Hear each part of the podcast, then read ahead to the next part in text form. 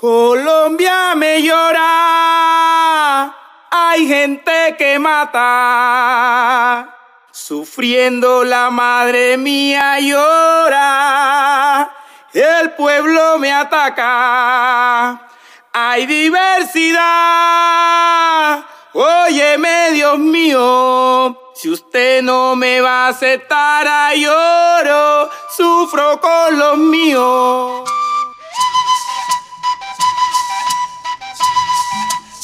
Polifonías diversas. Nociones, historias, luchas y construcción de paz de personas LGBTI en el conflicto armado. Sean bienvenidas y bienvenidos al sexto episodio de la segunda temporada de Polifonías Diversas.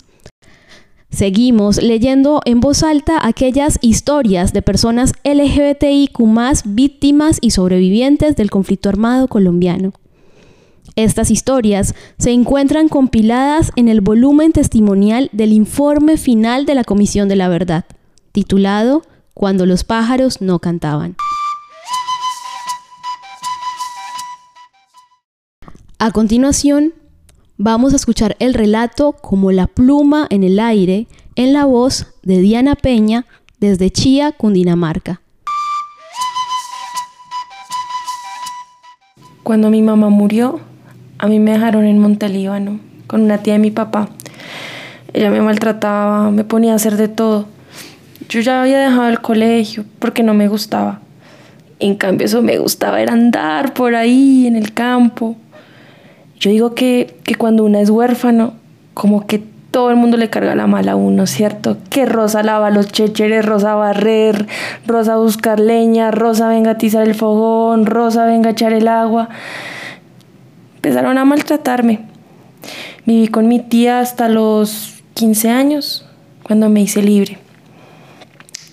Tuve un hijo y lo perdí a los seis meses y medio de nacido el papá de mi hijo era un hombre casado. Y no, yo que lo iba a querer. Era como para darme libertad. Le voy a decir la verdad. Porque la verdad murió Cristo y por la verdad debemos morir nosotros. A mí no me llamaban la atención los hombres, sino las mujeres. Yo como que quería ser libre. Pensaba que con un hombre iba a ser libre. Yo, yo buscaba la libertad, más no un hijo. Nadie, nadie sabía que a mí me gustaban las mujeres. Me hubieran matado. me hubieran matado. Murió mi hijo y me fui para Yapel, Córdoba. Tenía una amiga y esa amiga tenía un establecimiento de mujeres, para que vea usted. Con el tiempo le dije que quería trabajar ahí. Me Ahí estuve como un año. Después me fui para la casa de vuelta, para donde mi tía, y arranqué para Cartagena. De ahí me fui para Cataca. Yo había oído que era Cataca en la novela, por ahí en la novela del Vendaval. Me lo imaginaba distinto, como una ciudad o un pueblo bien bueno. Acá en ese tiempo se, veía se, se vivía de la bananera. Luego ya vino la bonanza marimbera. Aquí todo el mundo vivía de eso. Ah, y del café. Yo también me fui a coger marimba. Era duro porque la marimba se raspa. Eso es como la gilet, corta como una gilet me pagaban bien, yo vivía de eso.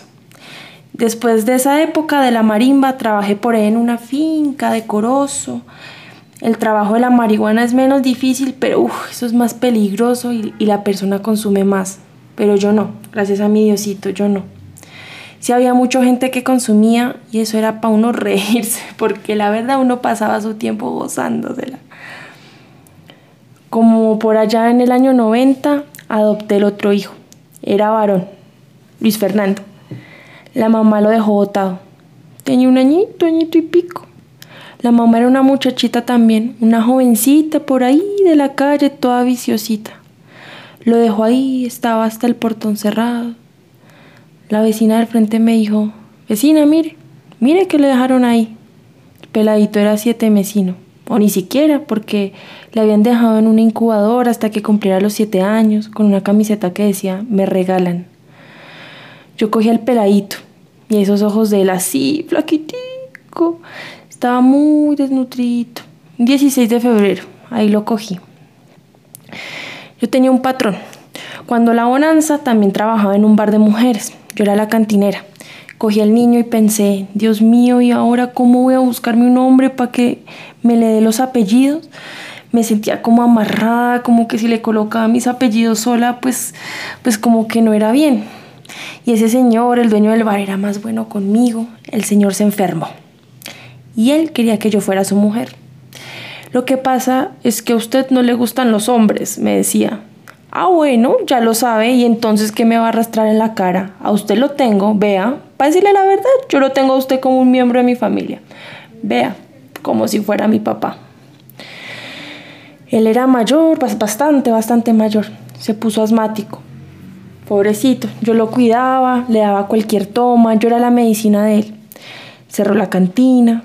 Como eso se puso tan malo que ya ni daba producto porque estaban los paramilitares por ahí. Y cuando dejaron al niño yo le dije, qué pollo, ahora sí nos vamos a casar. ¿Y eso por qué? Qué buena noticia. No, que ya tenemos un hijo. ¿Cómo que tenemos un hijo? Sí, ya tenemos un hijo, ahí está. Ya yo lo tenía metido en una hamaca, bañadito, cambiadito. Enseguida me fui para el centro a comprarle ropita. El pollo llegó, abrió la hamaca y dice, oiga, ¿y usted para qué se puso a coger eso? Pero es un niño. No, pero usted no está viendo que eso está muerto. Vea, si usted me quiere ver tranquila y contenta, déjelo. Dígale al niño o el muchachito que no le diga eso ni que se va a morir. Bueno, ya se la compuso usted con su hijo, le toca cuidarlo, le dije. Él se fue a vivir a la casa, pero dormíamos en cuartos separados. El hombre quiso más a esa criatura que a sus propios hijos. A las 3 de la mañana yo me levantaba, le hacía alimento, le hacía tú, tú, tú, tú. Le dejaba los pañitos bien dobladitos y todo ahí. Y ya él no tenía sino que ir a buscar la leche, le damos leche de ganado. Él era todo contento con su hijo. Y ahí está, ahí vive conmigo. Tiene 31 años mi hijo Luis Fernando. Con el señor viví como que 5 o 6 años y ya ahí se puso muy fastidioso, estaba muy viejito y ya él creía que tenía mando en mí. No, señor. Tenía tres años cuando lo metí al colegio y comenzaron a pedirme el registro del niño. Deme, deme el registro. No, es que no lo encuentro. A los 10 años lo bauticé y lo registré con mis apellidos, los del Señor. Y pues los del Señor. Él sabe cómo es su historia. Sí. Ese niño ve un perrito viejito por ahí chillando y enseguida comienza a llorar porque así lo botaron a él. Y sí, encuentra cinco perros, cinco perros lleva para la casa. Ahora tiene 31 años, ahí está. Cuando a mí me pasó el suceso, yo lo tenía él allá en el monte. Tenía 12 años. Cuando me sucedió lo que me sucedió, ya, ya no había marimba, ya no había nada. Me fui para la parte alta de Aracataca porque daban tierra para uno sembrar. Me fui con una familia entera. Vivíamos ahí, pero llegó esa época, el 2001, que fue muy fea. Esa gente empezó a meterse a las fincas ajenas, a comerse lo que uno había trabajado con tanto esfuerzo. Y bueno, y, una tardecita llegaron, ni tan tarde tampoco, como, como tipo 3 de la tarde, llegaron esta gente, los, los paracos. Era un grupo bueno, como de 20 personas. Entraron preguntando por un señor. Como no estaban, nos dijeron, entonces responden ustedes. Cogieron a la señora del señor que estaba ahí con nosotros, la amarraron. Había dos niñas, las amarraron. ¿Y usted qué? Me preguntaron. ¿Qué qué? Está por acá sola. Vivo en esa pieza. ¿Y usted qué es de ellos? Nada, pues somos compañeros de trabajo.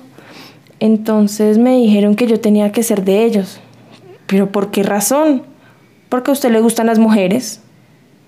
¿Y, y ellos cómo sabían? Para que vea, yo, yo fui muy reservada con mis cosas, yo fui muy reservada.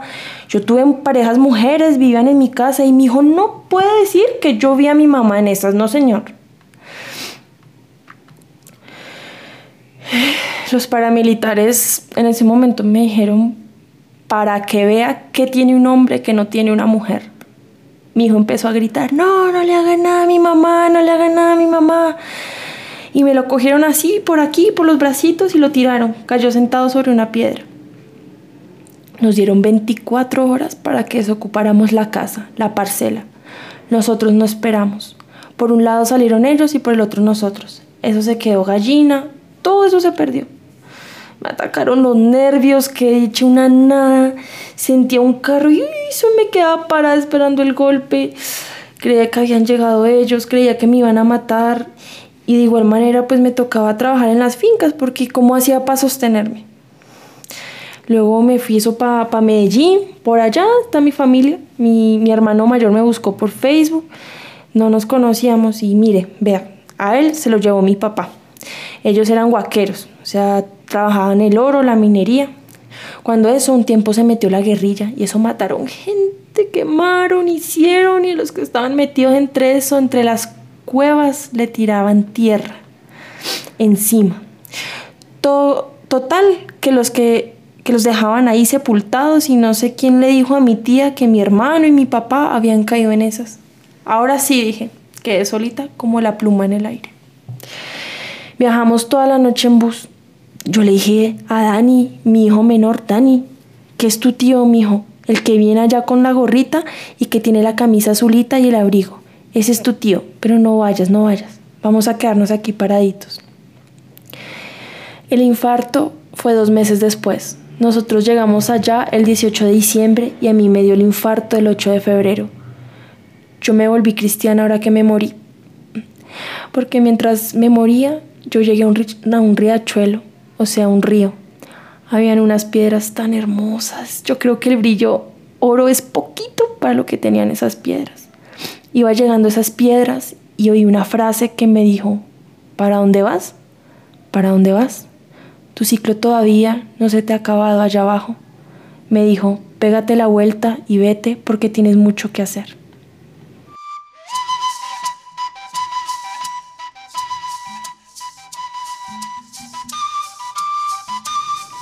Polifonías Diversas, un podcast producido por Caribe Afirmativo, música original Colombia Mellora, compuesta e interpretada por La Poderosa y Eco de Tambo.